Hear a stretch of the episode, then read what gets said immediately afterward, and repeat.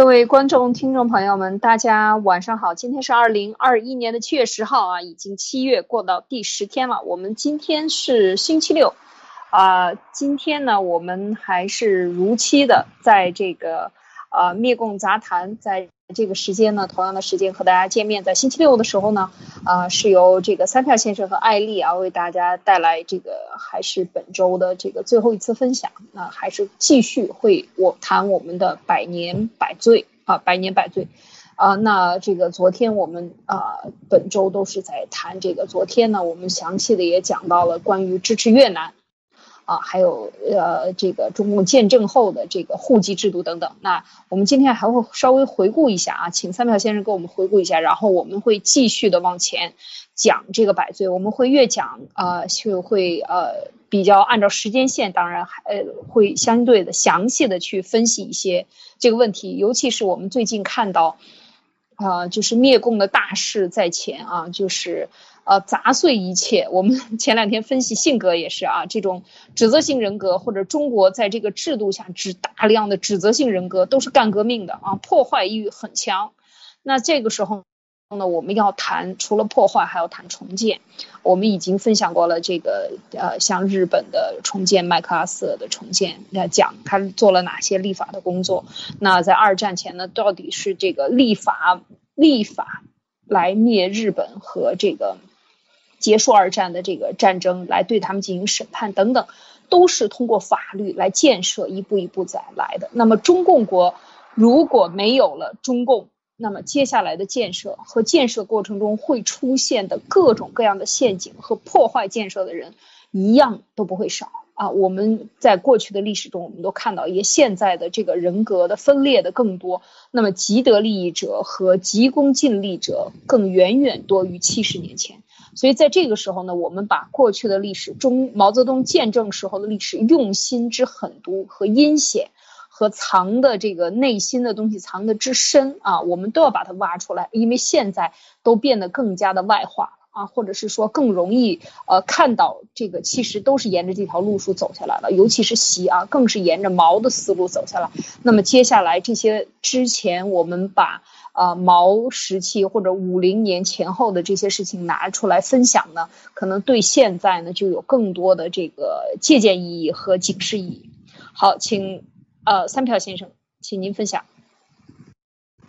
好的，大家好啊，今天呢我们先简单的回顾。一下，然后我们继续讲那个中共干了哪些坏事儿哈。这个中共大家也都知道，这个谎言和暴力哈，谎言和暴力是他的两个重要的这个武器。那个谎言呢，实际上从延安的时候就开始的啊。大家知道，就是延安的时候，呃，毛经常在那个，甚至在这个新华日报啊，在那个一些各种场合会公开场合后会给啊外界感感觉好像他是要搞民主的啊，是要学美国的民主制度的啊。然后呢，就把这个，呃，他们叫统一战线嘛，啊，就要把这个美国人啊，包括这个，呃，当时民国政府的一些就是民主党派这些人啊，呃，给他欺骗了啊，都认为蒋介石是搞独裁的啊，我们是要搞民主的啊，共产党是要搞民主的等等啊，他们确实呢，就是在这个内战的时候呢，是把这些民主党派呢给拉拢的啊很好啊，哄得很好啊，那么到。一九四九年九月，大概就是十月一号之前嘛，前几天啊，签署了一个共同纲领。这个共同纲领写的很好的啊，这里面几个主要的条款，你现在看来都是属于这种啊天方夜谭啊，但是当时是明呃白纸黑字啊写的很好的啊，叫这个第一叫是中国实行叫新民主主义，也就是说人民民主主义啊，他没说社会主义啊，这是第一个。第二个，共产党啊和各党派是。实际上是享有这个同等政治权利的啊，没有说是党是共产党是领导啊，领导政党啊，大家都是来来来选举的。第三个就是这个呃军队属于人民啊，没有说军队属于某一党啊。第四个就是全国各级人大这个普选啊，普选完了以后，然后再由人大再去选政府啊，建立政府啊。就是说你政党你可以去竞选人大代表啊，等等啊，就是这些啊，包括这个什么言论自由、各种自由，反正都有啊，能有美国能有的自由，这个它都有啊，全部写在上面，什么迁徙自由啊、罢工啊、游行集会什么啥都有啊，包括这个保护这个私有财产等等之类的啊，这些都有啊，所以那个那个纲领啊，那个纲领确实是个。呃，比较比较完美的。如果按照那个纲领做的话，那那就实际上就是个民国的延续啊，实际上就是个民国的延续。那么这个呢，实际上是共产党的一个最大的一个欺骗啊，就是这个共同纲领，大家后来啊就很少人去研究这个东西啊，很少人研究。我发现就是研究共同纲领的文章不多啊，不多。但实际上这一点呢，就是呃，我觉得大家再去，我觉得很值得去看一看，就是说当时共产党是怎么样。给全国人民啊，甚至全世界人民画一个很大的一个大饼啊，然后这个画在那里，对吧？这个呃望梅止渴就那种感觉哈。所以呢，嗯，中共呢为了这个掩盖，就是中共啊这个掩盖历史啊，它是有系统性的啊。就是以前好多东西你在网上去查，有的时候查资料很少啊，非常少。就是有的时候查到，就是后来过段时间他就查不到了。我都怀疑这个维基百科这些都被中共给控制了啊，里面很多中文那些东西啊，确实是这个呃。资料要么是不全啊，要么还有一些假的东西啊，鱼龙混杂。中共就坏就坏在这个地方啊！你现在我在这个研究这个，就是就是翻开这段历史看的时候，有的时候就查它的出处、它的来源，有的时候就没有啊，没有。但是呢，又有很多人在外头说啊，工党就是这样，他给你放一些假历史啊，让你觉得好像啊，工党好好坏。但是这个是没出处的啊，最后有人出来说啊，这个是没有出处的啊，然后你就就会把你所有的以前的所有的研究全部推翻掉。啊，人家就怀疑你，你这个人到底是啊，所以这个在这种这个这种干扰的状态下啊，这个就是属于超限信息战啊。超限信息战不仅在病毒哈，所有领域都有啊，这个非常非常难，就是你要研究这个历史啊，就费要费费很多功夫啊，这个是你真是很头疼的一件事情啊，你不小心就就掉掉到他的坑里去了啊。所以我这几天我又我又发现了有几个就是出处不明的东西啊，以前是被大家很多传的啊，这个事情，哎呀，真是太累了啊。那么，哎，刚才说哪了？那个就是呃，这个共同纲领啊，共同纲领这个建的很好啊，然后他就建国了。建国以后他干了一些什么呢？我们前面也说过，对吧？第一，增加反革命啊，把你以前的那些这个旧社会啊，就是国民党政府留下来的那些啊，这个这这些这个这些人啊，就是呃，在旧政府里担任过什么职务的啊，当过当过兵的。通通杀掉啊！你看到我后来昨天又仔细翻了一下，他甚至把这个民国时期，就是参加过辛亥革命、参加过这个同盟会的几个元老，后来是在民国政府做了上将，有上将军衔的几个人，什么何海清啊，什么这几个人啊，夏之时，通通都杀掉了啊！还有一个中将，中将那个中将是参加过这个邓邓玉玲啊，是参加那个谁，参加辛亥革命的起义的武昌起义的一个中将啊，都被杀掉了，还有一百多个那个就是参加过抗战的那些将领。啊，国民党将领有些投降的、起义的啊，都通通被杀掉了。就是这些人对对共产党来说，他觉得有威胁啊，有威胁就通通杀掉了。然后把那些兵啊，投降来过来的兵，那么多兵啊，好几百万人，也不能都都杀，怎么办呢？送到朝鲜去啊，冻死的、饿死的、战死的，反正基本上都一百万啊，百万左右这个数量级的这个这个这些人啊，也也都消灭掉了啊，而且是借。借这个美国人的手啊，借联合国军的手把他们给啊干掉了。所以这个老毛这个借刀杀人啊，这个事情他玩的是啊炉火纯青啊，然后就开始搞这个斗地主土改，对吧？土改土改什么呢？土改就是把中国乡绅啊里面最有文化的人啊，把这个呃把他的财产分掉，把他人给杀掉啊，然后让农民起来，就是本来土改是可以和平土改的，你就把土地分了，你有政权嘛。然后你就分了，分了就行了，对吧？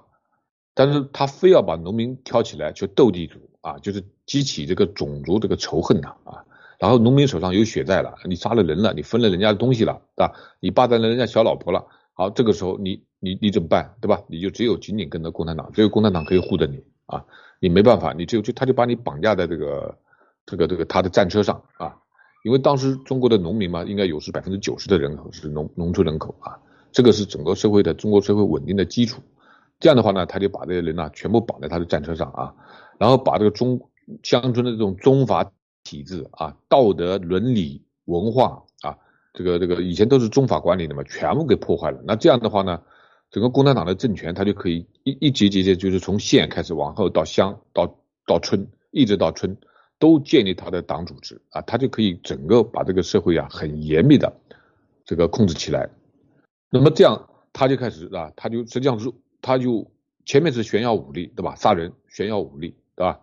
后面等他的武力全部啊这个稳定了以后啊，他就开始这个，包括后来又搞了个三反。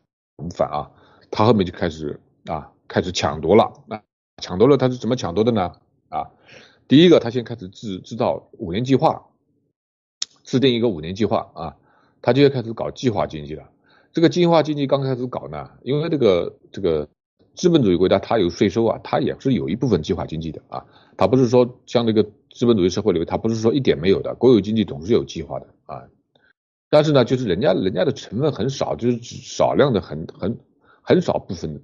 啊，百分之十的经济体量大概是这个呃国家控制的，百分之八九十都是这个市场来调节的啊，所以呢，他们就开始也开始制定这个五年计划。五年计划呢，但是它中共的五年计划，它可跟那个西方的不一样，它是最后是要慢慢慢慢的是要把人的所有的东西，你的一举一动啊，你的每一分钱，他都给你计划好了啊，他是要。他是要这个这个做到这种这种程度啊，完全控制啊，实际上就是控制。然后又搞了一个户口制度，对吧？户口制度先在城里搞，后面又到那个全民搞，那就把你这个就我们后面还要讲到票证制度啊，就是就是实际上就他是开始控制了。然后又建设一个总路线，总路线呢就是什么呢？总路线实际上啊，就是说呃要向社会主义过渡啊，就是过渡时期总路线，过渡过渡过渡到什么？就是从新民主主义过渡到社会主义。啊，新民主主义过渡到社会主义，那么实行社会主义，社会主义实际上就是它的本质就是公有制嘛，对吧？好了，后面就开始这个理论基础有了以后，好，那么到这个一九五四年就召开的第一届人大啊，因为这个差不多四九年到五四年五年五年时间过渡期，对吧？然后他就开始要建立宪法了，要这这个他名义上也是还是要要这个建立宪法的啊。那么这个五四宪法呢，实际上。大家研究仔仔细研究一下，五四宪法实际上跟那共同纲领啊差别呢不是太大啊不是太大，但是中共是这样的，它这个宪法它就是它是一个摆设，对吧？这个毛在第这个宪法这个呃第一届人大开幕式上就讲话就已经定性了啊就已经定性了，一个是定性社会主义制度啊，第二个是定义这个党的领导啊，就是领导我们事业的核心力量是中国共产党，因为我们小时候背这个话背的挺溜的哈。指导我们理呃事业的的这个呃思想的理论基础是马克思列宁主义啊，他这几句话就是一就像一个帽子一样啊，就像个帽子一样，啪就这个这个定性了，定性完了以后，你那些这个宪法也好，你再写的什么也好，基本上都是形同虚设啊。实际上五四宪法跟后面历届宪法比呢，五四宪法是最接近这个现代现代文明的一部宪法啊，和共同纲领呢实际上配套起来，实际上如果按照那个。这个走的话是这个呃是是可以这个非常好的都往先政方向走的。那么中共他就是讲他是说一套做一套啊，他这个你这这里说啊说的很漂亮啊，然后最后他开始呃搞总路线对吧？搞这个计划经济，然后又开始搞这个呃就是就是就是给你戴个帽子，而且毛呢就是很他也很很滑稽的，很扭捏的啊。就是在一届人大的时候，好多人就是说这个也不知道这个试探他什么口气啊，就是好多民主党派的，包括张自忠这些人啊啊都在说啊说说说主席你应该讲几句话啊。毛毛一开始很扭捏，说他说我不讲我不讲我不讲啊。但是在开会，我估计他讲话稿已经准备好了啊。在在开会之前，这个大概是半天时间啊，就是就是最后突然就是说他本来就是个主持开幕式的啊，后来他说他做个讲话啊。就做个讲话，做了做了大概就就就这五分钟的讲话，那个讲话就是现在这个视频都还有哈，这个确实是很霸气啊，确实很霸气啊，所以说这个他们就是这个说一套做一套啊，所以你们大家，我觉得大家建议大家就真的去研究一下，好好研究一下共同纲领啊，研究一下这个物质宪法啊，如果按照那个东西做的话，确实是这个会这个非常美好的啊。那么接下来啊，这个五次宪法下来以后，中共呢在这个又搞了一次这个小的肃反啊，就是在嗯一九五七年五五五年到五七年吧，又搞了一次小的这个肃反活动。这个肃反呢，五五年到五七年，这个肃反活动呢，公官方公布死了五万多人啊。这个肃反呢，我感觉是就是是前面大概没没没没那个正反没弄干净 啊，没弄干净，然后呃然后有些人可能又暴露了啊，又暴露了，包括这个有些呃当时这个台湾也派了很多特务啊到这个大陆，所以说他们又搞了一次这个肃反，实际上是啊清除前面的这个啊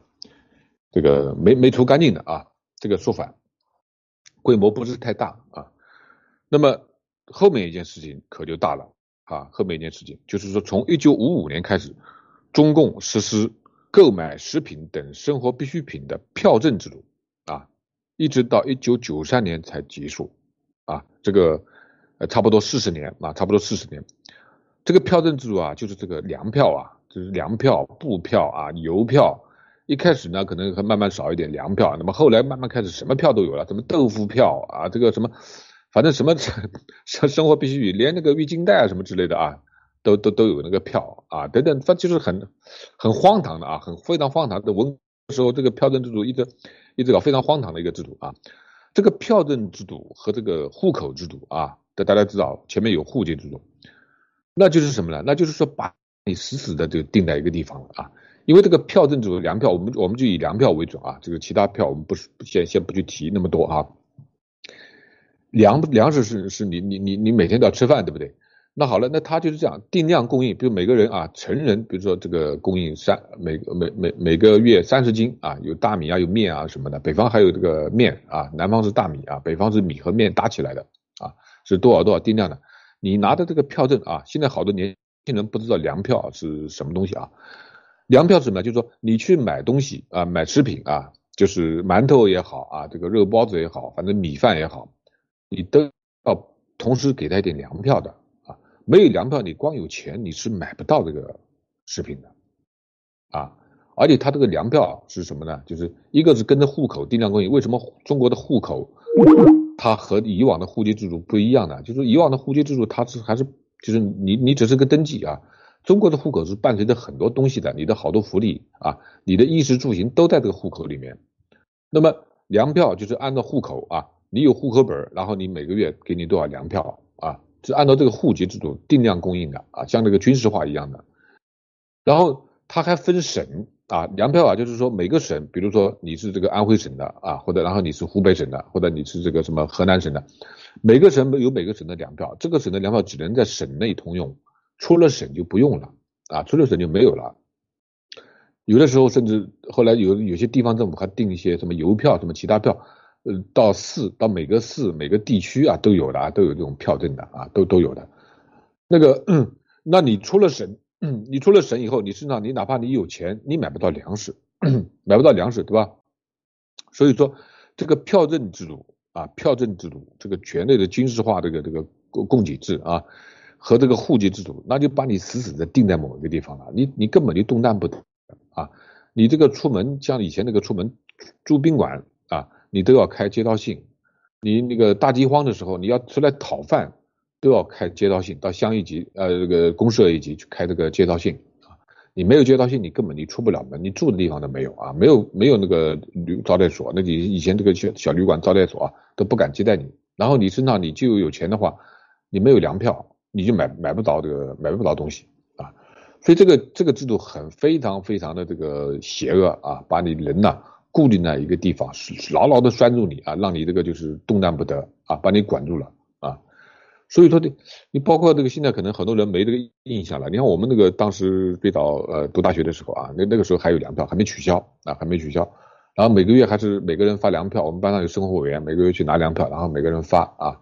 发了以后，然后你去那个你去买饭票。你就必须拿着粮票去买，你才能买到饭票啊，才能在学校里买饭啊。然后那个他还有这个分省的粮票，还有全国粮票。放假了啊，放假了，比如说这个暑假一个一个半月，他这一个半月就给你全国粮票啊，你可以回家。这全国粮票是通用的啊，是通用的啊。所以我记得我当时我们在学校里的时候，女生嘛，女生这个呃粮票每个月三十几，那吃不完嘛，女同学吃的少嘛，一般都吃一半啊啊。那我们的粮票呢？当时虽然不能买卖啊，但是那个时候好像也也开始活络了。这个粮票是可以去换鸡蛋啊，换那个茶叶蛋啊，换那个什么呃小吃啊什么之类的。有些小摊子上面他要的啊，所以我们每到这个发粮票的时候，我们就跑到女生宿舍去啊，就跟他们就就拍马屁啊，就实际上就是哄他们粮票啊。所以这个有的时候一个女生啊，突然这个这个女生很烦了，就说说说，哎，你们别别表演了，这不就要要要粮票吗？那那那我给你给你。这个弄得我们很尴尬啊，到底要还是不要？这个一下子大家愣住了，很好玩啊。啊，艾丽，你你有那段回忆吗？是啊。是的，是的，我这个我的印象里就是，好像一个家里边最重要的，比那个放首饰、黄金还重要的，就是这个放户口本的地方。然后那个里边呢，可能放着几块钱。那个时候我记得这个最大的票值是十块钱啊。对，我就曾经干过。我小的时候家里没人了，把从这个户口本里边的钱拿出来，不认识钱嘛，还几岁的时候，跑到这个我们叫做供供销呃叫做合作社啊，叫合作社。我们在部队里面，去合作社里边，我说我买一块糖，然后这个人就把我。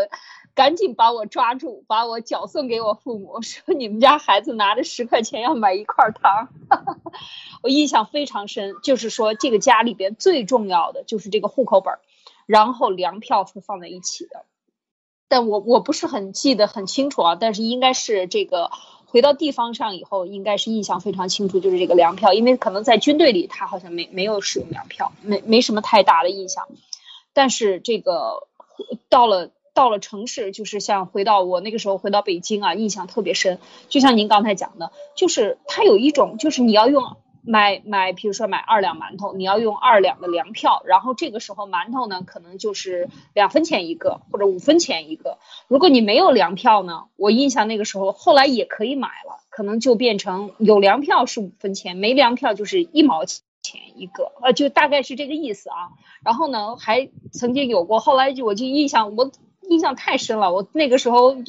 用用这个我的那个，我到现在都还留着我没有用完的粮票啊，就是一斤两斤或者几斤的，那都是非常值钱的东西啊。然后那个拿着那个粮票呢，就去可以买买烧饼啊，买糖糖三角啊，买花卷啊什么的，就是早早餐。我我是走路上学嘛，那我就路过粮店，那个时候只有一个地方是粮店，没有那种普遍的。开的这种小摊，所有的地方都是集中供销啊，都是呃粮店，然后呢粮店卖早餐，那你只能去那个地方买啊，就是全全县城呢就那么一一个地方或者最多两个地方是可以卖早餐的，允许卖粮食的，他那个是统供统销，印象非常深。所以就是说在这个时候，其实我我上大学已经没有了，已经取消了，但是我上大学的时候还没有取消什么呢？就是外汇券。我们那个时候印象特别深，就是要去这个北京友谊商店啊，那因为那个地方都是外国货嘛啊，一定要用美元，所以你要用美元呢，你必须得有这个外汇券，用外汇券，然后呢去怎么换美元啊？我印象很深，就是买过一个这个剪纸刀，日本造的。八个美金，也是得换的那个外汇券以后才能去买。然后这个这一个剪纸刀觉得真好用，用了二十多年还依然那么锋利，就是这个对外销产品的这种这种呃觉得很高档的这种感觉啊。当然，我回到我们今天说的这个粮票的制度，其实我在想，像你看现在他又回到这种统购统销。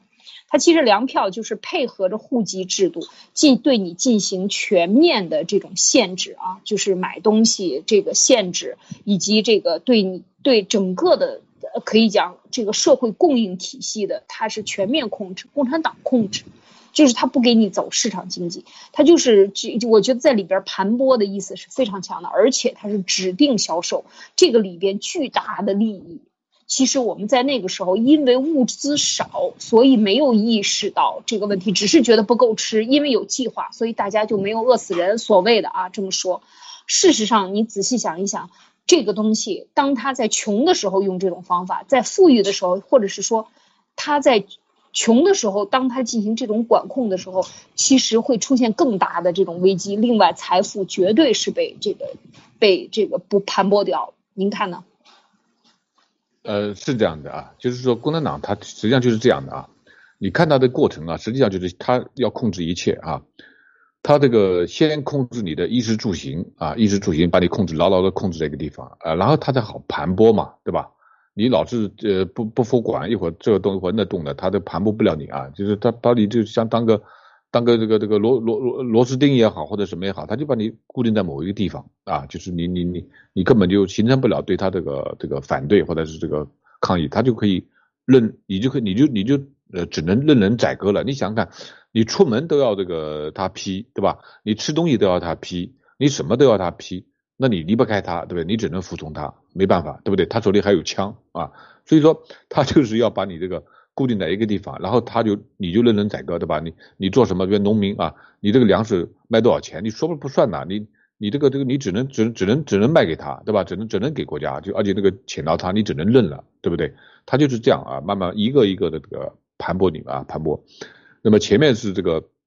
呃衣食住行控制，控制完了以后，后面我们还要说这个他还控制思想啊，一步步来的啊，就把你这个人就是从这个从你的形到这个形而上啊，形而下，形而上，都把你给控制了。哈，这个，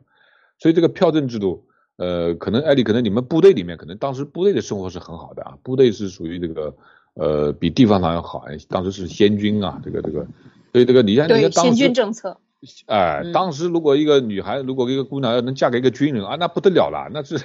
对不对？哎呀，我们那个时候印象里就是呃，看到那个飞行员啊，我印象很深，因为天天我们空军嘛啊，就是跟这些飞行员穿的全身上下都是皮褛啊。皮靴、皮裤、皮衣、皮手套，那个皮手套，我我记得那个我父亲留下来的那个皮手套，真是三四十年不带坏的，就是特别质量，纯羊毛的，里边是毛。那我现在想起来，那是最好的皮子，就是说这个等于把市这个市场上市面上最好的资源全部都给了军人，给了军队，可以讲是这样。那时候一个普通的普通的这个。嗯，像是这个飞行员，我一我这个飞行员的工资大概是一百，嗯，八十一百到一八十到一百二吧。呃，那个时候普通的老百姓在这个城市里还是挣二十块钱到二十五块钱一个月，一天一块钱嘛。啊，你想一想它的差异有多高？好，你继续。是啊，现在现在的公交社啊又恢复了，大家注意啊，这个这个邪恶的制度又来了，又卷土重来了。公交车恢复就意味着什么？意味着就是又要又要开始后面要票证制度了啊！这个以后没错，包括这个，包括这个这个电子货币啊，这个电子货币里面很好做的，它这里面电子商有个有个什么代码，然后你这个钱你就可以买粮食啊，另外一个代码你可以买肉啊，这就很好弄，就就就那个相当于是电子票证啊啊这个 ID，我觉得啊，等于是电子粮票了。啊，电子粮票，电子票证，对呀，电子粮票，你你你比如你你有这个一万块钱，但是你其中一只有一千块钱。是可以买粮食的，或者是这个买肉的，或者买多少的，反正就是他就给你标记好了，最后你就很很方便，都不用印了，这粮票不用印了啊，就直接就直接就在你的这个这个货币上就做记号了啊，所以这个事情啊太邪恶了，这个供销社啊马上就来了，这马上就来，现在已经来了，就是大概是两两三年前吧，这个已经大力的把各市的供销社，现在各市各地的供销社啊，我我有接触过，像比如说四川啊、重庆啊。这些地方的这个供销社，它一年的这个人民币的流量啊，它原来它是现在是限制它搞那个第三产业，比如说投资房地产啊，干什么全部回到主业，每个企业都要回到主业，这个就是搞计划经济的前奏嘛。搞主业以后呢，这个他就要给他下任务，都是上万亿、几千亿人民币的这个业务量，你必须得完成，你采购去。你采购白糖、采购大米、玉米什么的这些东西，你要去做储备，所以都已经给下任务。然后这个里边的，因为经过了这么多年的市场经济的这种呃这种疯狂的这种赚呃或者是说呃贪污吧，或者赚这些钱，赚这些不该赚的钱，那么这些人都已经个个膘肥体重，就是说全部都是大硕鼠，这些供销社里边的老板。所以这个时候他们更坏了，又坏，还掌握着权力。所以你想想，他们能干出什么来？我我看到这些人有有有接触过啊，就觉得这是人吗？这简直一个一个都是妖魔鬼怪，就这种感觉哈，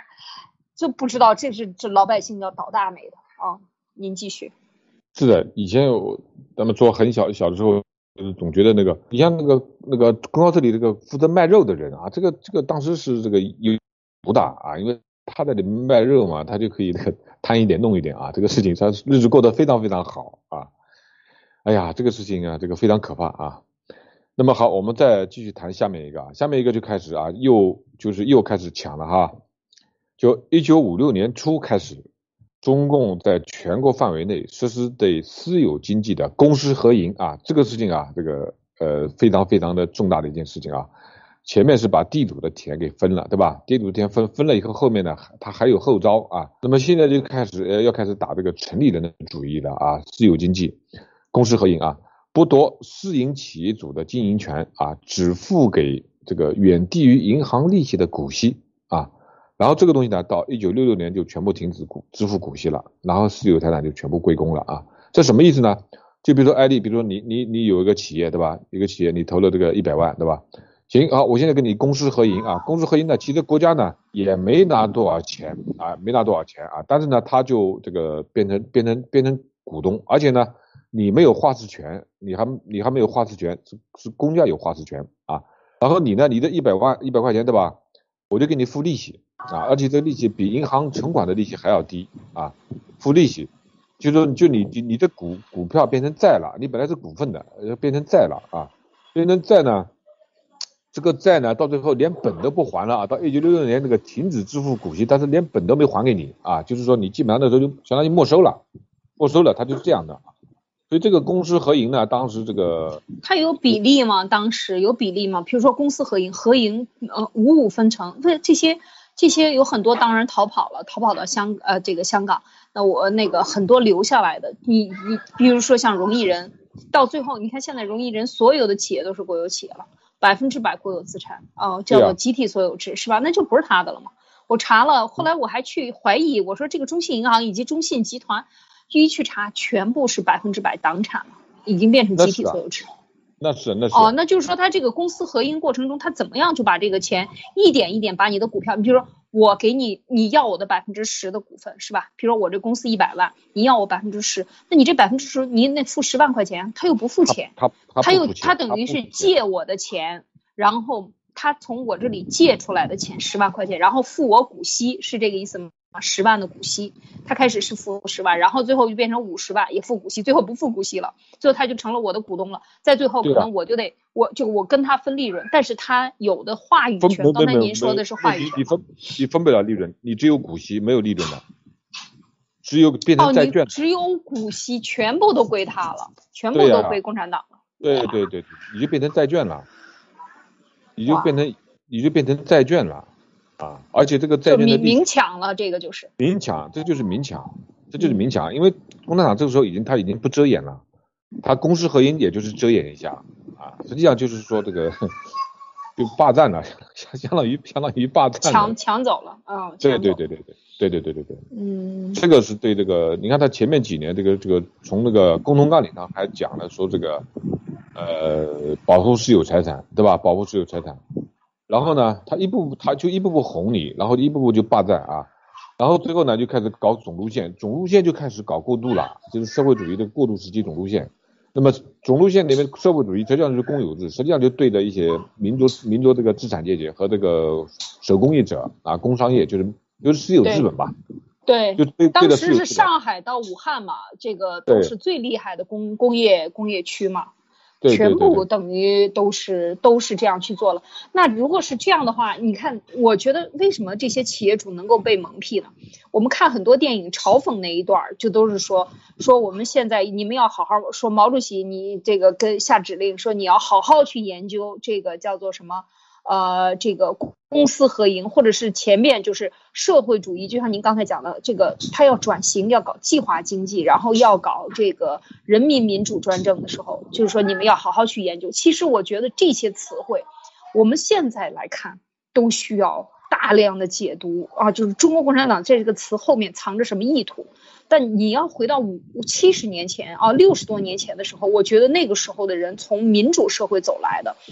根本就看不懂共产党这个背后藏的什么猫腻，所以真的是容易被忽悠的，很容易被骗的，没搞明白，是不是？还是说明白的人都逃跑了，剩下都是没搞明白的和脚底跑得慢的？艾丽是这样的啊，这个历朝历代就这些人啊，就是就是按照常识来推断，历朝历代农民起义对吧？然后不管你是这个皇帝的更换啊，新朝。啊，对旧朝以前朝代的所有的这个这个财产还是认的，就是你只要不是造反的人，造反的人你要参加造反了，我就把你财产没收了。但你要是，比如你家艾丽，比如你家是地主，对吧？好了，现在从这个明朝换成清朝了，那你还是地主，这个地还是你的，没有人就会说说要把它分掉，知道吧？另外就是说，呃，就是就是就是就是以前这个私产是天经地义的，艾丽亚，这是天经地义的。我的东西，我只要不，我只要不犯法，我没犯法，我守法经营。我这个东西就是我的，我可以传承，我可以传给我儿子，传给孙子，一代代传下去，对吧？我送给别人也可以，我卖给别人也可以，但是我是有处置权，这东西是我的，没有任何人能想到共产党会把这些财产就全部给他充公了，而且他充公呢，就是说，如果如果说你是这个反革命，把你的财产没收，那也可以理解，对吧？你因为你是反对本朝嘛，但是。你是安安分守己的，说大部分人都都都是为什么好多人没走，都是这样想的。你换新朝没关系，我只要守法，我的东西还是我的，我我做我的生意，我过我的日子，我不去管对吧？大部分人都是这样想的，很就是这个几千年都是这样的，都是这样，哪怕是到了民国也没有人抢这个老百姓的地呀。对对呀，就是的，只有土匪才会来呃来抢，就是那些占山为王的那些啊。你正儿八经的政权啊，基都人家都是都是保护私产的啊。你你从你从就是从秦始皇开始好了，一直一直过来，历朝历代都是这样的嘛，对不对？都是这样的。对啊，我见一些地契，就是过了清朝，到了民国，那个时候他还留着，到了共产党时候他还留着。藏着，就说这个东西将来我还要拿回来的，因为我清朝的时候我多少，诶有这样的，但是你到了共产党那会儿，他就不敢拿出来，拿出来就给你马上就把你已经充公了的土地，你怎么敢去认呢？对吧？对呀，而且不能有杀头，是有可能会杀头的，坐牢的。对。你藏的地，你藏的地契干嘛？你你要想复辟啊，你要想那个这个这个就是反党啊，反人民啊，反社会主义啊，你想你想回到旧社会去啊？你想复辟啊？太可怕了啊！对呀，你你如果那个时候很很危险的，你手里如果有美元放在家里的话，人家会你你拿着美元干嘛？你跟美帝美帝国主义还有联系吗？你是不是里通外国？你想干嘛？呃，这个这个很这很就这是文革的事情啊，文革那段时间就就是发生这种事情啊。所以说为什么就是当时很多人啊，包括知识分子，包括很多大学教授啊，包括很多海外的那些这个人，就是也人已经在海外了还要回去，对吧？有很多资本家也没走，有很多这个知识分子也没走啊，能走的也没走，大家都是这样想的。反正反正我只要我这个守遵守这个法法律，对吧？我不犯法，那我就经营我该经营什么我经营什么，对吧？就像历史上历代的改朝换代一样的。但是他们没想到，这个到了这个这个这个共朝啊，共产党这个这个朝代，他完全变了啊！他他所有的财产都是都是他的啊！你的就像洪贵先生讲的。我的是我的，你的也是我的啊，都是我的，所以说这个这个整个的变了，但是好多人没想到，那真的没想，正正常人肯定是想不到的啊，甚至海外那些人一看，哎呦，这个国家统一了啊，这个这个战战争没有了，那国外很多人还回去啊，那时候很多人回去啊，五十年代多多少人回去啊，对吧？回去回去啊，最后好了，那个反右文革一个个的都被整了啊，这个事情，哎呀，我这个老师就是。印尼的华侨十三代啊，在这个加里曼丹，他就是在把海外的祖产，他十几代啊，基本上一百多年的这个祖产全卖掉了，然后带着钱，六零年就是印尼那个时候选边站嘛，他就回国了，快就是基本上已经整的是半死，最后就是肝癌气死的，跟我讲永远走得远远的。我的老师偷偷讲，永远不要相信共产党，因为他把钱拿回来都充公了啊，好。你继续。对，好的，就反正这段历史啊，大家这个记住啊，就是五六年开始公私合营，然后最后一直慢慢慢慢到十年以后，就是合的合的合的私就没了，就全是公了哈。这个这个是这样的啊。好，下一个就是到这个五七年，五七年一月份的时候呢，中国把那个夜莺岛啊送给了越南，就是北部湾上的一个岛，一个岛呢，这个岛呢，这个这个现在越南叫白龙尾岛，这个岛呢就是这个。这也很好玩的啊，就是以前那个抗战以后啊，这个国民政府说我们的这个海就是这个到处国土到底有多少，他在南海就画了十一段线啊，十一段线，现在又变成九段线了。为什么变成九段线了呢？就是这个白龙尾岛就夜莺岛啊，就是北部湾外面靠近越南，在越南跟和这个中国海南岛中间的啊，有一个岛，那个叫叫夜莺岛。那个岛呢，这个当时中国的支援这个呃美呃越南人那个抵抗美国嘛，抵抗美国，抵抗美国呢，但是又不能公开出面，公开出面就就被人家抓到把柄以后，等于说你变成个国家行为了啊。那么这个夜鹰岛呢，当时上面呢是可以装一些这个就是这个呃雷达啊，就是就是可以这个还有那个什么电信啊，就是可以监听，可以那个什么，就是啊就是。呃，就是雷达监监视这个飞机的这个使呃这个起飞降落的，所以那个时候呢，干脆就是说中国又不能以自己的名义来干这个事情，呃，干脆毛就说那就那就岛就送给你吧啊，就这个岛后来就当时就呃送送给越南了，划归越南了，所以后来那个九段线呃十一段线就变成九段线了，就是北北部湾这边的两段线就没了啊没了，本来是有的没了，那么这个岛实际上这个岛是。岛这个岛面积很小不大啊，但是它这个海域呀，这个海这个边的海啊，就是北部湾，本来整个北部湾对吧，都是这个相当于一个就是中国的一个内海啊，或者说这个是相当于是呃就是这个海域就是中国渔民是可以去打打鱼的那一大片啊，现在少了一半了，就是从那个岛往西边那一半都属于越南的了。你现在渔民如果祖祖辈辈在打鱼，都是都是跑那打鱼的。等后来再去打鱼的话，越南人就把他赶回来了，说是这个这个海是我们的啊，一半那那个一半的海都没有了，所以这个这个所以说北部湾的人啊，实际上你看好多渔民靠这个捕鱼打为生的嘛，那么实际上就是一半的这个这个这个这个海域就没了啊，海域就没了，这个后面还会有啊，这个中共送了很多国土给人家啊，这个我们后面慢慢再说啊。那么后一个就是又是一件大事了啊，又是一件大事，就是说。开始反右了。一九五七年啊，中共发动针对知识分子的反右运动，全国定性右派分子一共三百一十八万人啊，民间普遍估计啊，右派分子这么多，但是那个迫害致死的大概民间估计大概有一个一百万以上啊。嗯，这个里面呢，国家是这样的啊，这个最后有个数字叫五十五万啊，五十五万，五十五万的这个这个数字呢。现在现在官方是这么公布的啊，但是不知道这数字是怎么来的，嗯，就是这个右派呢，当时这个数字呢，现在也也得也得去考证啊，也得去考证，就是各种说法都有啊，这个官方官方一个说法，然后民间民间会有很多的研究啊，这个说法啊，那么迫害致死的啊，就是这个你你要按照这个当时如果有人在这么算啊，就当时如果是三百一十八万的话，到后面公布的数字是五十五万，五十五万呢可能是在。七八七八七九年的时候，就是给右派这个摘帽的时候啊，嗯，就是那个数字。那么有人就是把这个两个数字一减，那么就是说右派可能死了这个两呃两百大概两百多万人啊。当然这个这个说法不不准确啊，因为有些是自然死亡啊，有些自然死亡，有些是这个被迫害致死，所以这个里面又是一笔糊涂账啊，又是一笔糊涂账。因为世界人太多了，现在都中共有。中共又不让研究这个东西啊，不让研究，因为什么呢？因为那个反右啊，这个事情是邓小平主导的啊。当时毛说反右啊，上面反右，但是具体干的是邓小平。所以，所以在八十年代的时候呢，邓邓小平就死活不给反右这个平反，只是说扩大化啊，只是说扩大化。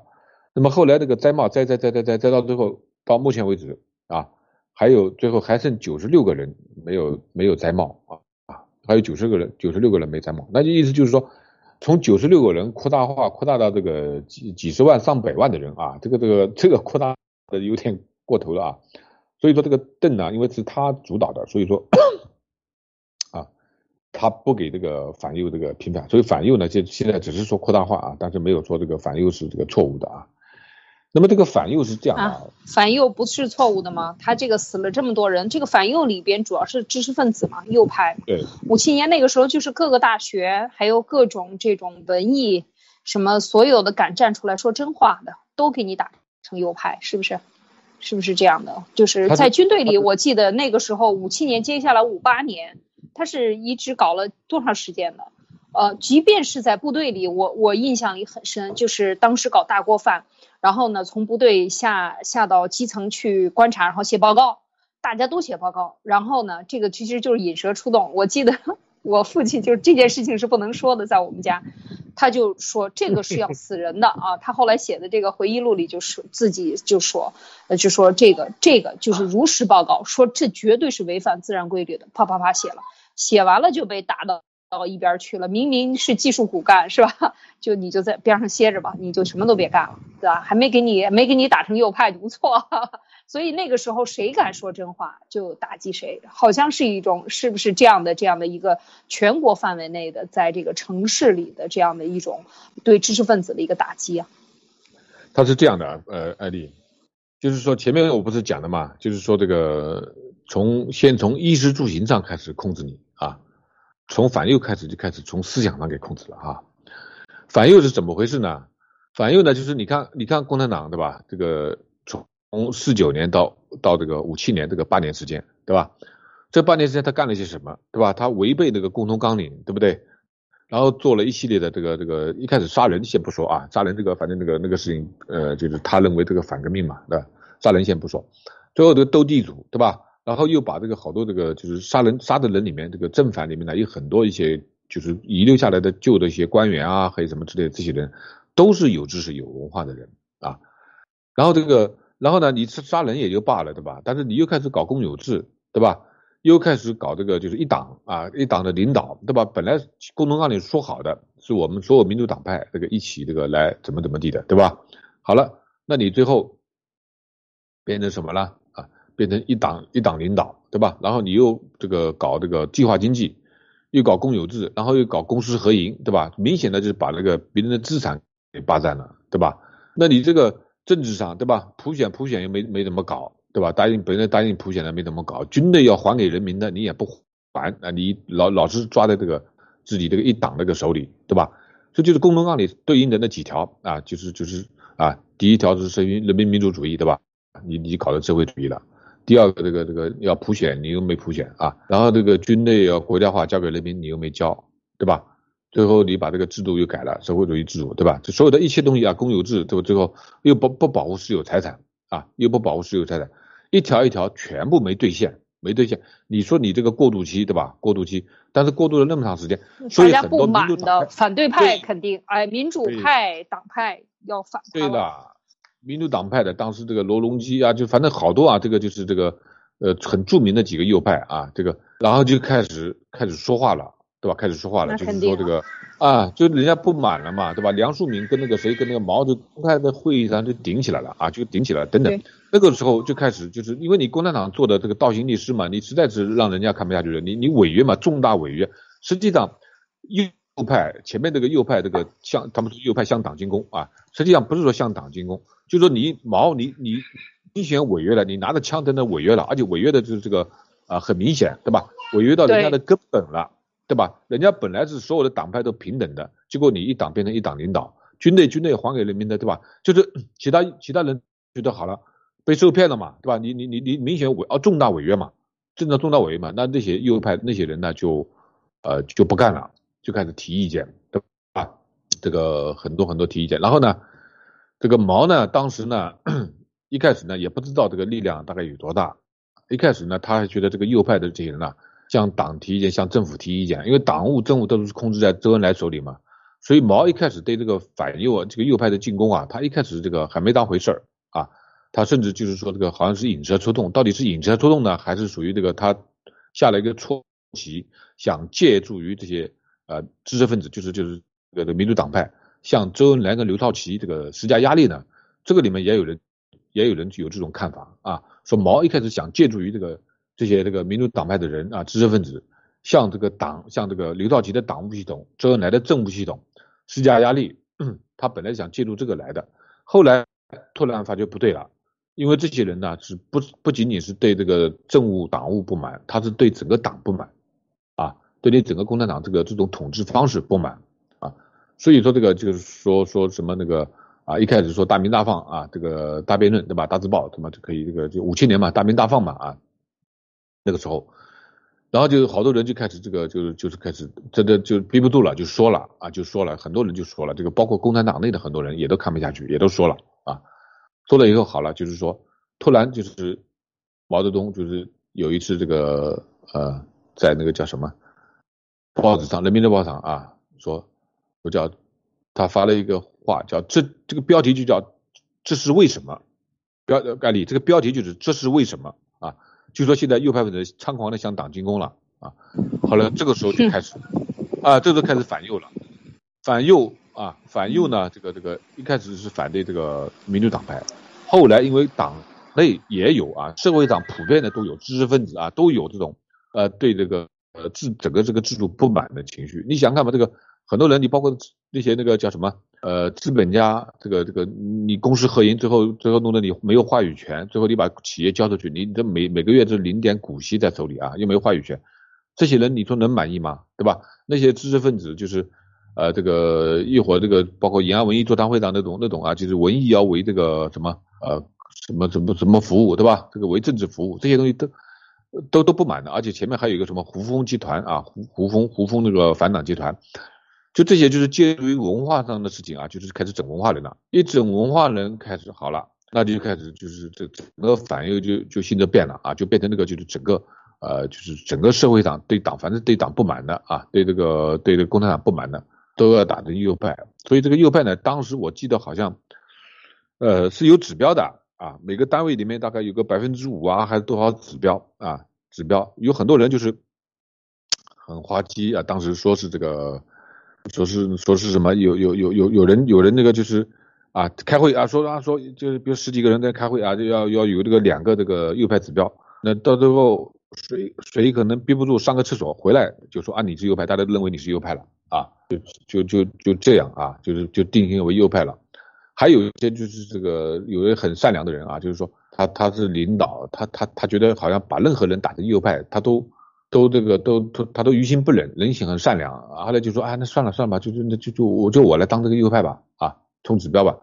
他们没想到这个右派很惨的啊，右派一开始。不知道共产党这个这种，他们对运动的这个啊整人的看的太太不了解了。就是说打成右派以后，真的是往死整。其实等于他就等于把右派变成所有的质疑他执政合法和不守不守承诺的这些人，他等于把他打成阶级敌人了，对吧？最后是这样的一个性质。对对对，就是前面。前面是属于这个从肉体上消灭这些人啊，财产上啊，物质上啊，物理形态上，在物理形态上整啊，开始整人，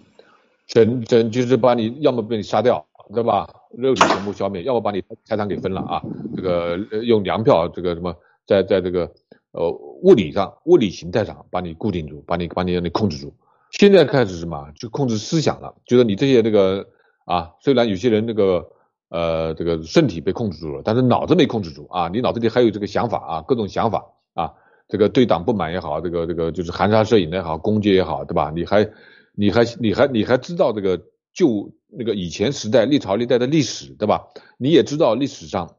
这个改朝换代都是不会把全民的财产、所有人的财产，呃，全部没收、全部充公啊，全部抢了，就是整个整个政权啊，整个政权变成一个强盗，这个是。还是没有的。但虽然这个像张献忠啊，这个李自成啊这些呢，当然他最后他失败了，他没没有建政，建建立一个什么政权。但是正儿八经建朝代的，你不管是历朝历代，你朱元璋你就是这个呃这个要饭的泥腿子起家，对吧？最后建的明朝，最后私有财产人家还是认的，对不对？那你好了，你你你老毛上来了以后，最后好了，你共产党上来了以后啊，你们你们你们就这就这么干，对吧？这些这些人是懂历史的，有知识的啊，懂历史的。懂懂以前的历史的啊，是就是老毛就是说这个就是他也怕呀，他干这种事情，他天天干那个杀人越货这种事情，他也怕别人说他呀，那怎么办呢？那就把你们懂的人全部也给他闭嘴，那就整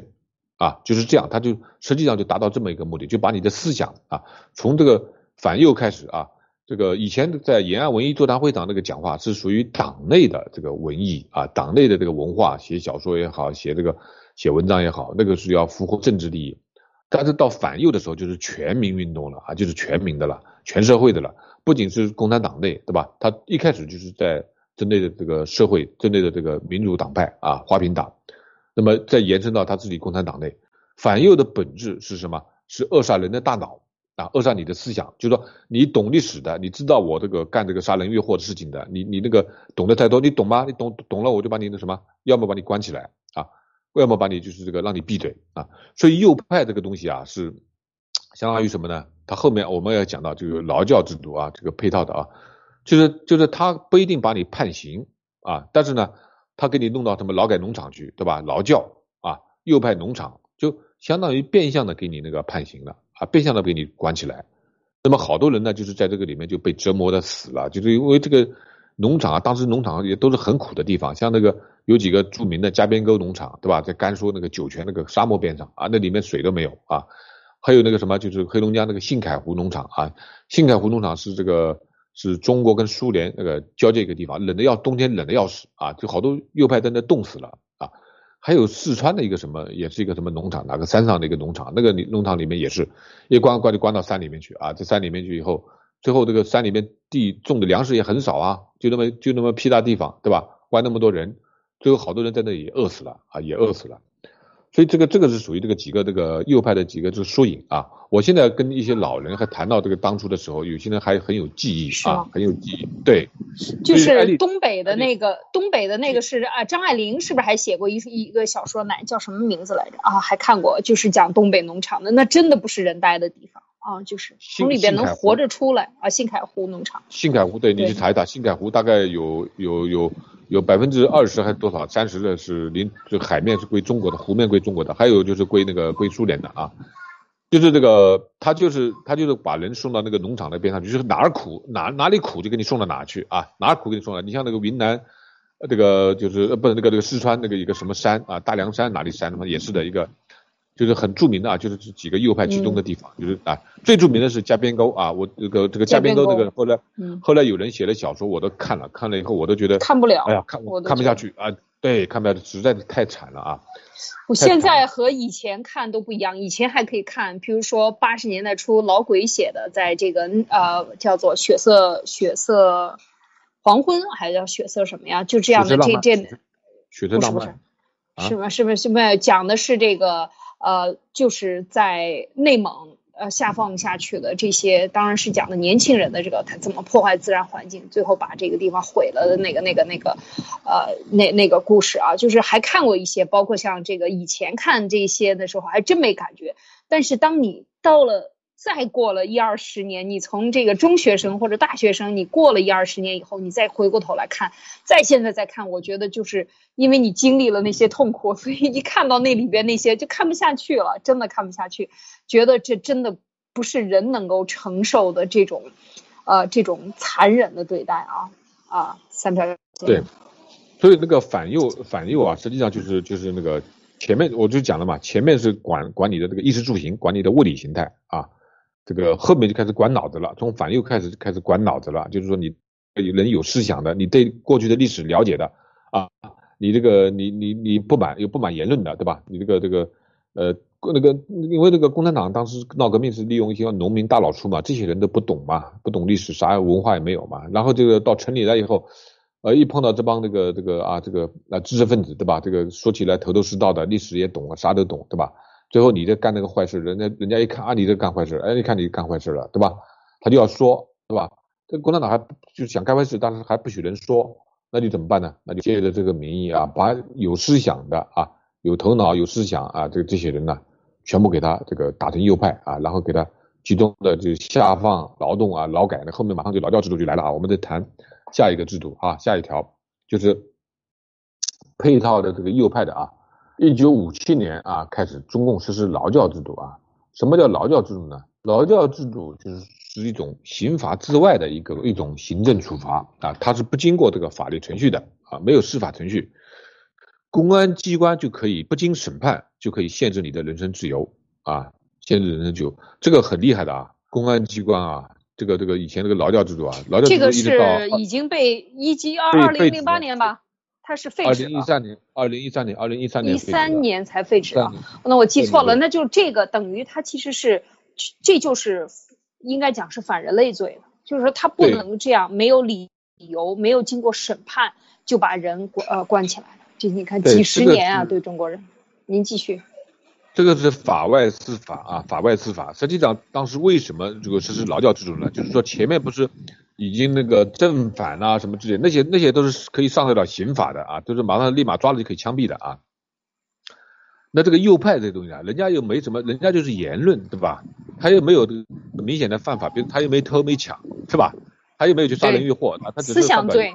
啊，思想罪，思想罪呢，你上不了这个台面嘛，对吧？你刑法上不能说定个思想罪嘛，那怎么办？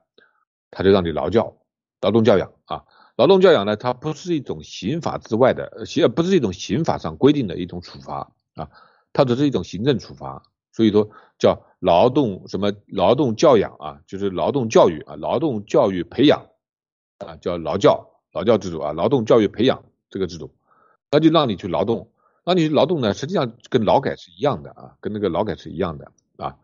那么这个这个从一九五七年啊开始啊，就是实际上是配合的这个整右派的啊这些啊，就开始有那个有那个劳教所啊，劳教所，劳教所呢，它应该是最长是三年吧，关三年。这样的，我不知道那个时候。我我跟你我跟你说啊，我我对这个制度我仔细翻了一下，这个这个的，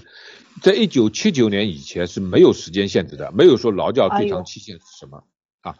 人家统计过的最长的一个人被劳教达到二十年，就是你一直一直劳教，一直劳一直劳教，一直劳教啊！就我估计大概就是那些右派，然后最后呢右派说说说要放了，结果突然啊又开始搞文革了，又然后就又然后反正这个也是坏分子，继续关。就是从五七年一直关到七七年，啊，到文革结束，我想的肯定是这样的嘛，最长二十年嘛，五七年到七七年嘛，对吧？后来到一九七九年以后规规定了，一看这个事情太过分了，对吧？有人他二十年被被关在那里，对吧？你也不判人家刑啊，就关在那里。那么到一九七九年啊，就是规定的最长是四年，那也不得了啊，艾丽，四年啊！天，就是思想罪嘛，就基本上就是思想说话罪、言论罪。后面不不不，艾丽后面已经开始就是这个呃扩大了，扩大了就是公安机关，你想想看，他一开始是这样，就是他只要认为你对这个你不好，他就可以把你关起来。那有些的，比如说你那个上访的，对，最近啊这些后来上访的也开始劳教，对吧？你上访的，你这个就是抵制这个拆迁的啊，甚至那个还有那个嫖娼的啊。哦，对，很多的妓女，对，还吸毒的，嗯，吸毒的。嫖娼的，嫖娼的劳教半年嘛，好像是半年还多少？半年，半年，对，六个月，对，六个月啊，呃，就是少的六个月，然后有的时候还长一点啊。这个就是这个就是公安机关就是就是他不审判，不用不到审判就直接把你关起来，这个很狠的，非常狠的这个。所以为什么公公安这个这个权力很大很牛的呢？这个这个他就是他手里权很大的。哎呀，那些被抓起来的这个，譬如说啊，这个洗洗呃，这个剪头发理发店的这个老板，那个老鸨呢，啊，就就他那可以判刑，但是那些卖淫的呢，就都是关，一般就是六个月啊。当然还有各种各样的社会上，就是他抓起来以后非常的残忍的，把他们吊起来打。哎呀，天哪，就是这个基本上就是像卖淫的，还有这种这个开理发店的这些。真的二话不说，抓住了以后，先给你打惨了算，打的你哇哇乱叫，然后呢跪地求饶，说要什么都答应，然后呢再把你关起来。哎呀，这个非常的狠。他们其实他们为什么要关六个月？关完了以后再抓，抓完了再关，关了这个警察就有饭吃，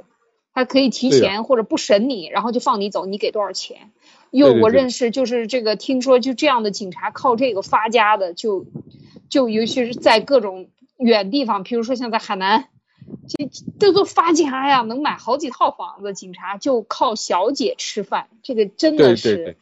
就是这样。他为什么关六个月？呃，放出来他还有钱赚，你又抓你，然后抓你关在笼子里，先关两天嘛，关两天然后才给你这个走走走程序。那关两天中间，你说吧，你能给多少钱？啊，给两千啊，放你走，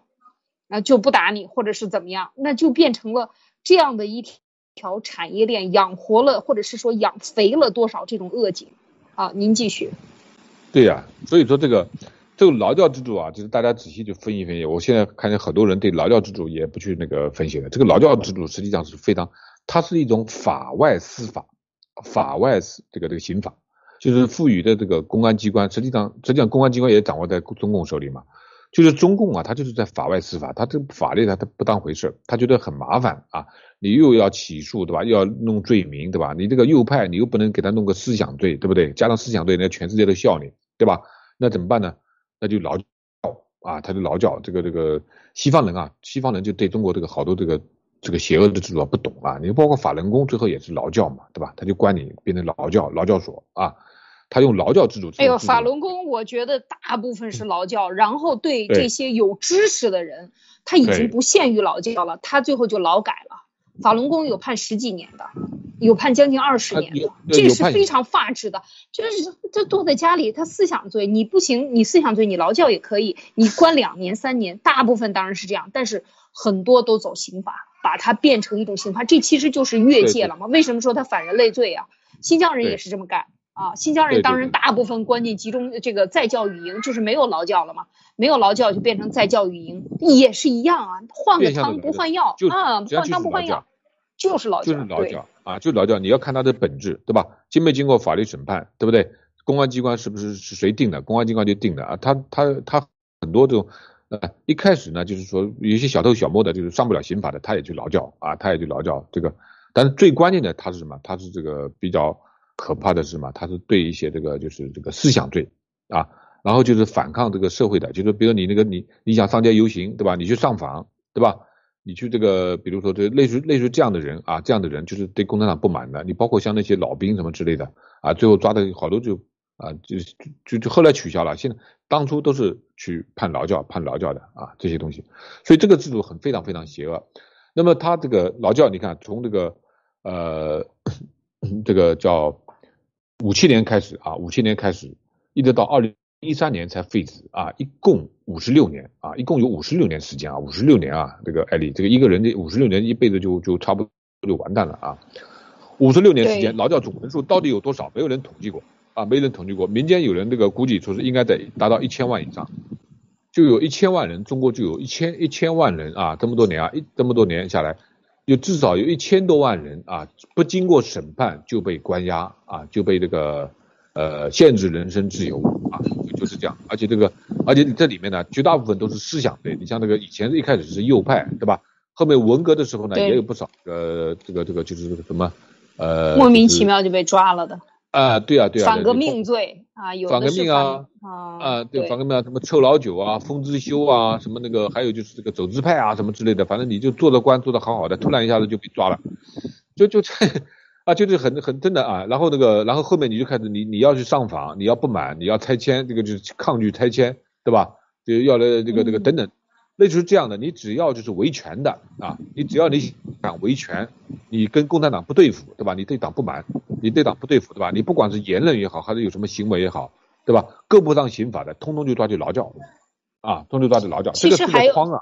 对您说的这个，还有一个就是，譬如说这个，这我们讲现在制度就是上访的大量的劳教，还有就是说对他的出行的出提出的制度，比如说这个维权的，但是维权的律师很多都是劳教，或者是有的就直接判刑啊，然后呢这样走，还有一些是就是像刚才您讲的法轮功和呃呃这个新疆的这些，它是什么呢？属于这个宗教信仰。其实有一些呃，这个佛教还比较少。我这他知道的应该是这个基督教徒。基督教徒，比如说他拆你的教堂，你去反抗，那就把这些反抗人都给他抓起来，都都抓起来。那么这个时候就是说，大量的这种信仰群体，整个的给你让你消声，然后这你根本在你网，你看你在中国，你听说过吗？我知道，就是二十几岁的孩子或者二十岁左右的孩子都没听说过法轮功，就是说他完全让你在这个市面上消失，他把你能抓的人都抓起来。到了过年过节，所有的这些不稳定因素，八九六四的维权的。还有这些各种各样的这个有反抗意见的上访户，全部都给你抓起来，先给你关一个月两个月啊，然后再给你放出来。有的就算了，都关就观望的，当然是以前有啊，是是八十年代以前是有观望了的，就是关关这这直接就是把这个人给关关到那个，就是大家都忘了这个人了，没人敢放他。关进来敢关，放了就不敢放，也有这样的事情。所以你看，就是说整体上就是这种所谓的思想罪，或者是说政治罪、政治意见不合罪啊，就是属于政治犯，类似这样的。其实它都不是犯罪，就是完全没有言论自由。所以为什么这个欧美在真的西方在研究中国的人权问题的时候，他就就是。也其就是西方的这个抗议啊，应该讲才让中国废止劳动教养。但是你想一想，他为什么废而不止呢？就是因为他有大量的这个以后我们还得要讨论，就是他养了多少公务员，或者是说党养了多少人是靠在这个行政体系上，为了维护党的统治，这个行政的体系的建立是为了维护党的制度。你想想是不是这个原因？然后呢，拿的是是老百姓的纳税钱，然后交给政府，政府就划到党费，党费里边又拨出来。这些人，你想劳教所关了，那劳教所的房子，这些人员去哪？又成了不稳定因素。还他们都已经习惯了去控制人民，怎么办？那就是拖拖移这个换汤不换药，就是换。换一个话题啊，借尸还魂，又又换成另外一个名字，然后把这些人安置到那个地方去，然后这些钱还继续照样的拨过，因为这个国家财政要养这批人。为什么这批人帮着我维维持这个政权的稳定？而且这个数字应该讲，这个劳动教养的数字连年增加，你知道这是一个。跟官衙门一样好吃的饭，你知道吗？这个三票先生，这是白得的。每个月你就去那儿喝喝水、翘翘牙，然后 然后骂骂人啊，打一打人、踹别人两脚，你这个月的工资、养老一切都要给你到位。而且他像这种制度，事业编制，他是什么养老退休金、什么这个公积金都不交，视同交，就是说你。这就是涉及到以后的，在咱们还真的要谈，就是说有几千万政府养的这些人，包括这些制度里边的体制里边这些人，他们都没有缴养老金，没从他的工资里扣这个钱，但是等到他退休以后，后边的全中国人民缴上来的这个养老金要养这些人，他的这个他的这个档案里边写的是视同缴纳呀，这四个字害死多少人，偷了多少老百姓的费用。去老百姓的税钱养这些人，你想一想，养了他干什么？害老百姓，这就是这个制度的这个邪恶性，非常非常可怕啊！您继续。是，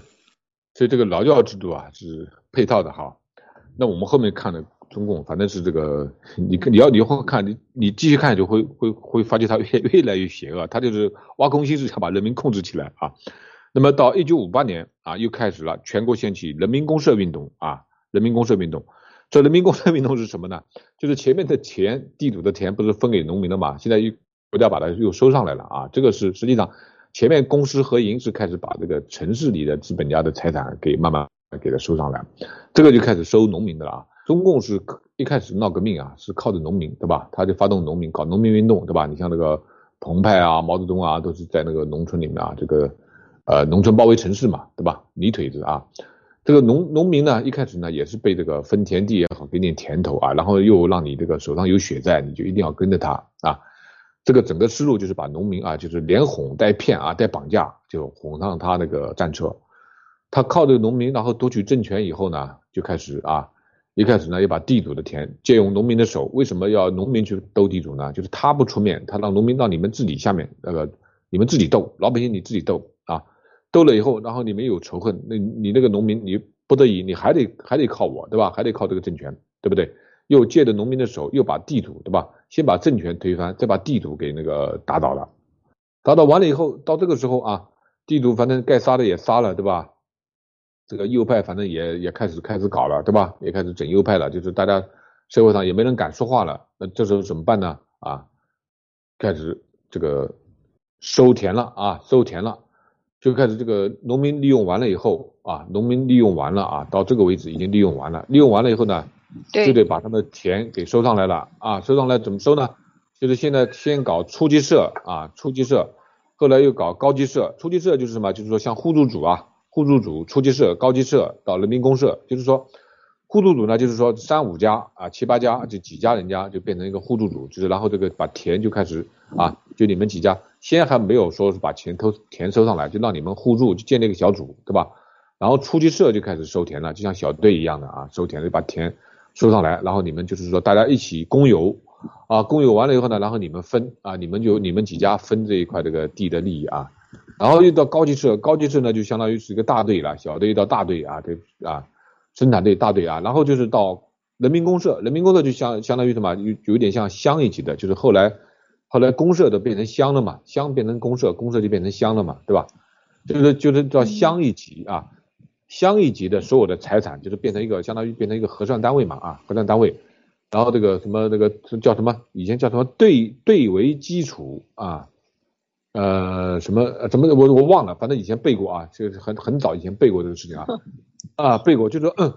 他就是他就是这样，他就是说你那个不是集体所有吗？一点一点的，他他还是很厉害的，一点一点收，他是分布的，让你感觉不到他在收你的田。你说这个非常可怕啊！互助组等于是几户人家共同拥有，然后一个小队一个共同拥有，最后就变成啊初级社，然后高级社，高级社，然后就变成公社。对，就没你的份儿了。它几个过程呢？对对对对，它几个过程，先是互助组，然后初级社，然后高级社，最后就是公社。然后就是说公社就是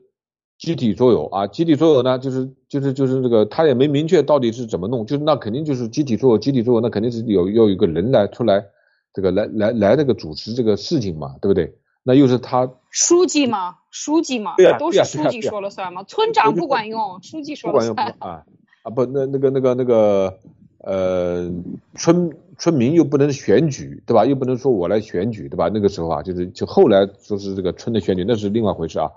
当初也没什么选举，对不对？那还不就是共产党任命谁，你就是说了算，对吧？所以这个村长后来村长那个村在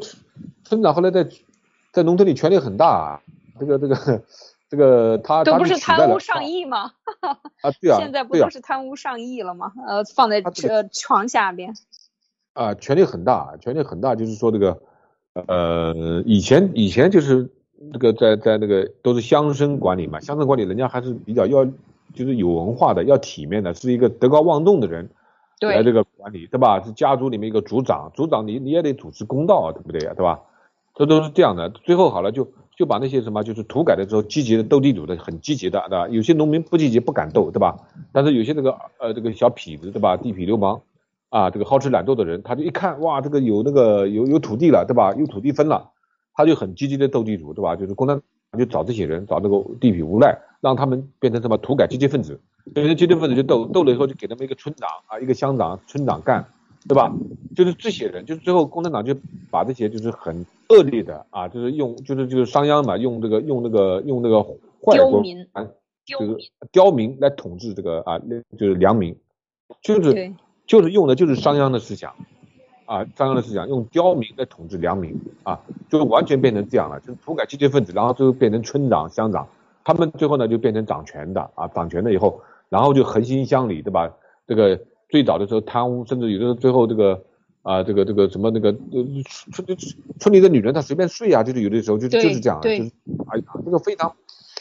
哎呀，天哪，这个就彻底把这个农村或者是说就是等于就到了五八年，就是这个时候人民公社运动的时候形成的，把之前的所有的打烂，你看他的这是非常有序的打烂。一层一层的打烂，打烂你农村，打烂你城市，然后打烂你思想，然后抓起来敢反抗的人，缴械你所有的这个东西，就是有武器的人，他一步一步来，然后是同时干。然后这个时候到农民啊，就是最坏的，就是说，因为那个时候就是五几年的时候，大部分的这个可以讲资产都是土地，或者是说土地是最根本的资产。那这个时候把土地干什么呢？把所有的土地等于收归了共产党，然后分配给了谁呢？分配给他一起作恶的这些共产党员，让这些流氓等于把财产财产没丢，财产置换了，就是从好人手里然后拿抢过来，把好人杀掉。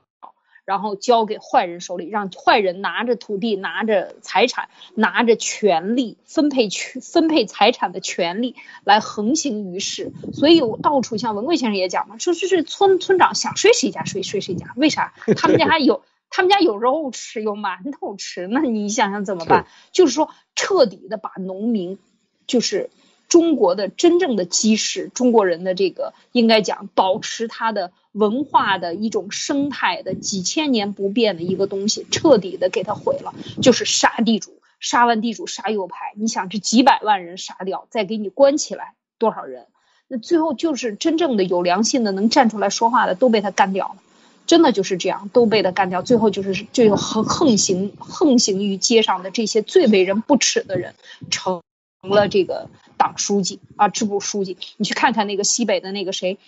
白鹿原。白鹿原当时写的这个写了很多这个土改是吧？这个前后这一段时间写完了以后，那个那个时候看了一段笑话，说这个金庸去见了这个这个作者叫什么白鹿原的作者，然后他们一块吃饭，几个作家一起吃饭，然后金庸偷偷的问说你真敢写呀，你不怕咔嚓掉？他说，然后 然后的这个回答就是叫什么？陈忠实是吧？陈忠实。陈忠实对他当时回答，他说，悄悄的说啊，这个当时流出来的这样的一个段子，他说他们没看懂，所以就让他出版了。你看，就这么一个笑话，你想一想，非常有意思啊。您继续啊。嗯，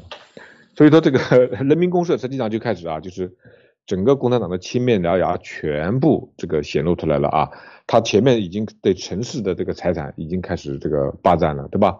现在对农对这个农村的财产，就是就是他基本上那个到那个时候为止啊，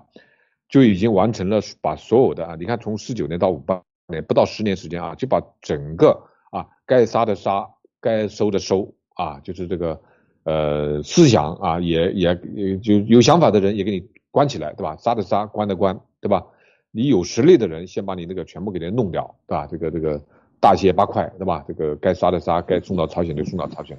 就是他基本上到那个时候开始啊，呃，就是你你你你的共同纲领也好，这个五四宪法也好，等等之类的啊，都抛到脑后了。他说的说成了一套，然后做的这都是又是另外一套，对吧？大跃进一步步来，对吧？把你把你的财产全部给你挤压啊！哎，这个有一有一条我还得说一下，那个共同纲领啊，没有说失效哪天失效哈。你包括那个五四宪法，就是历历代宪法也都没有明确那个共同纲领是失效了，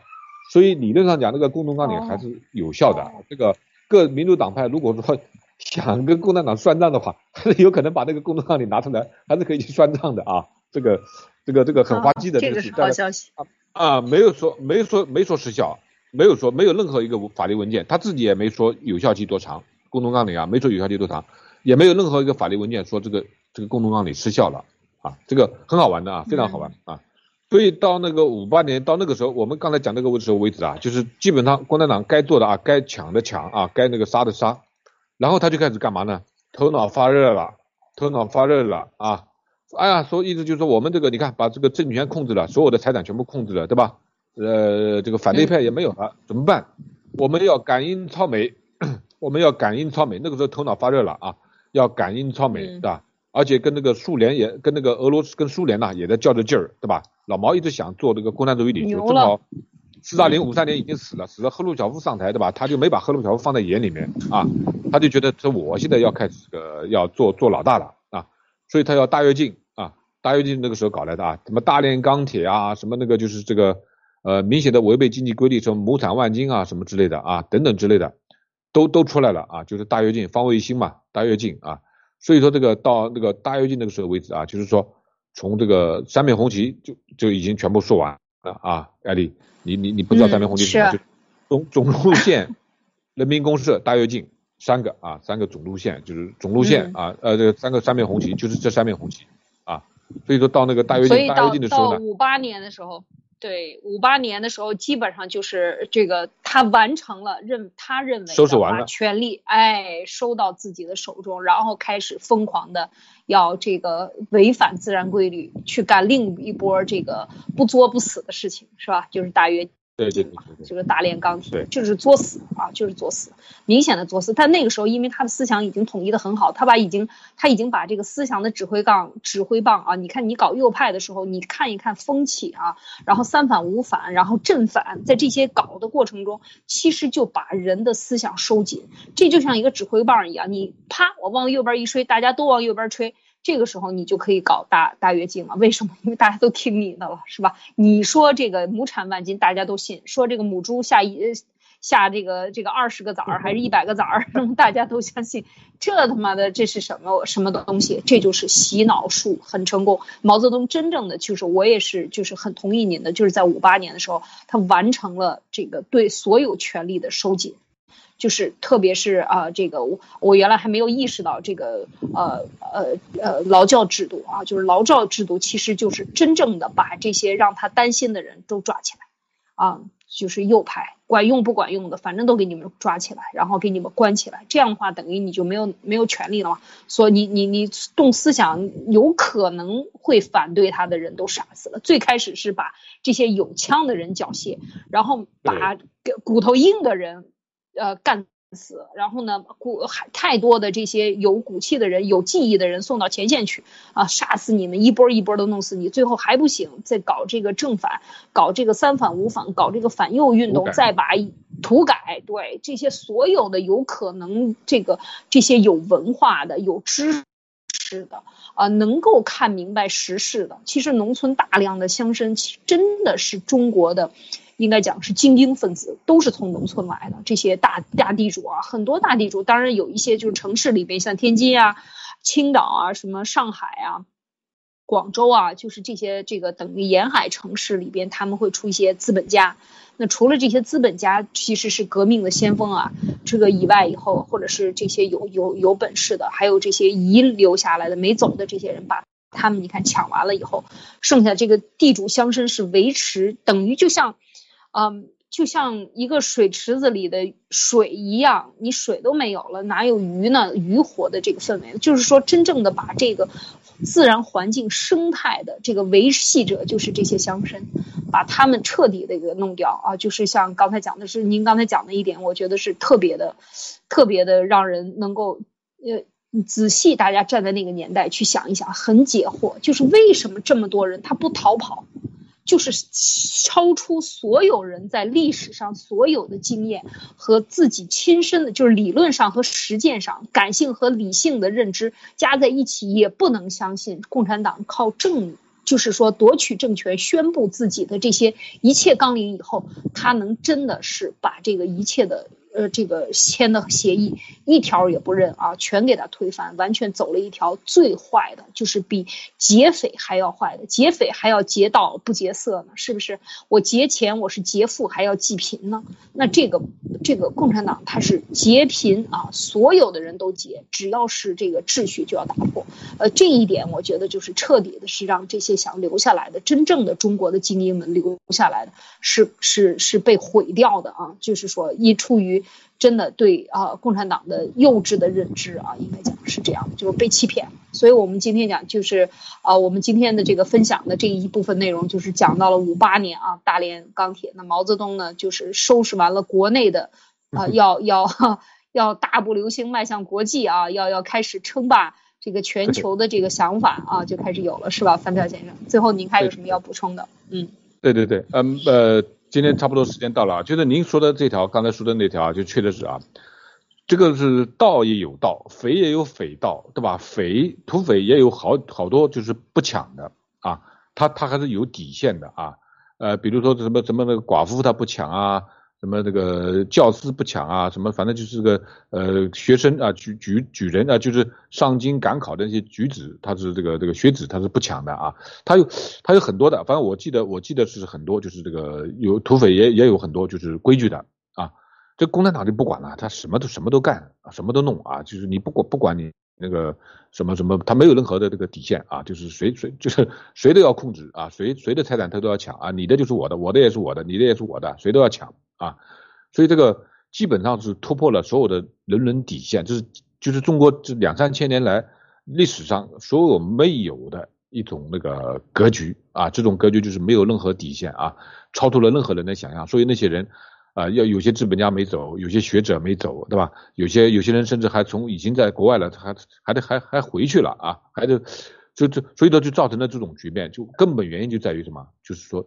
共产党的没底线，超出了所有人的想想象，他的邪恶超出了所有人的想象啊！一步一步的过来，一步一步的就是往前呃过来以后无法无天。所以说呢，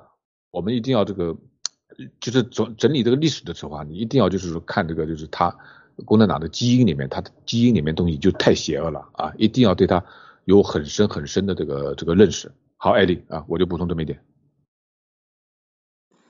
好的，感谢大家的收听收看啊！感谢三票先生的分享啊！我们今天给大家分享的这一段，希望呢，确实是讲到这里是，哎呀，这个多少声感叹都无法来平复自己的这个内心啊！就觉得这个他的这个邪恶的基因，我基因呢，我们真的要把它认清啊！要真的看清楚他的，呃，从来不遵守。承诺以及他的这个无底线的这些思维啊，无底线思维根本就不是底线思维，他没有底线，所以这些我们真的要认清，要要传播这个这个信息出去，让更多的中国人看明白共产党是什么样的德行啊！当然，我们知道很多战友都已经明白，只是现在不能言论，那没有关系，希望更多的人来，我们一起来传播真相。好，谢谢大家的收听收看，那本周的分享就到这儿，我们下周一再见。好的，谢谢大家，再见。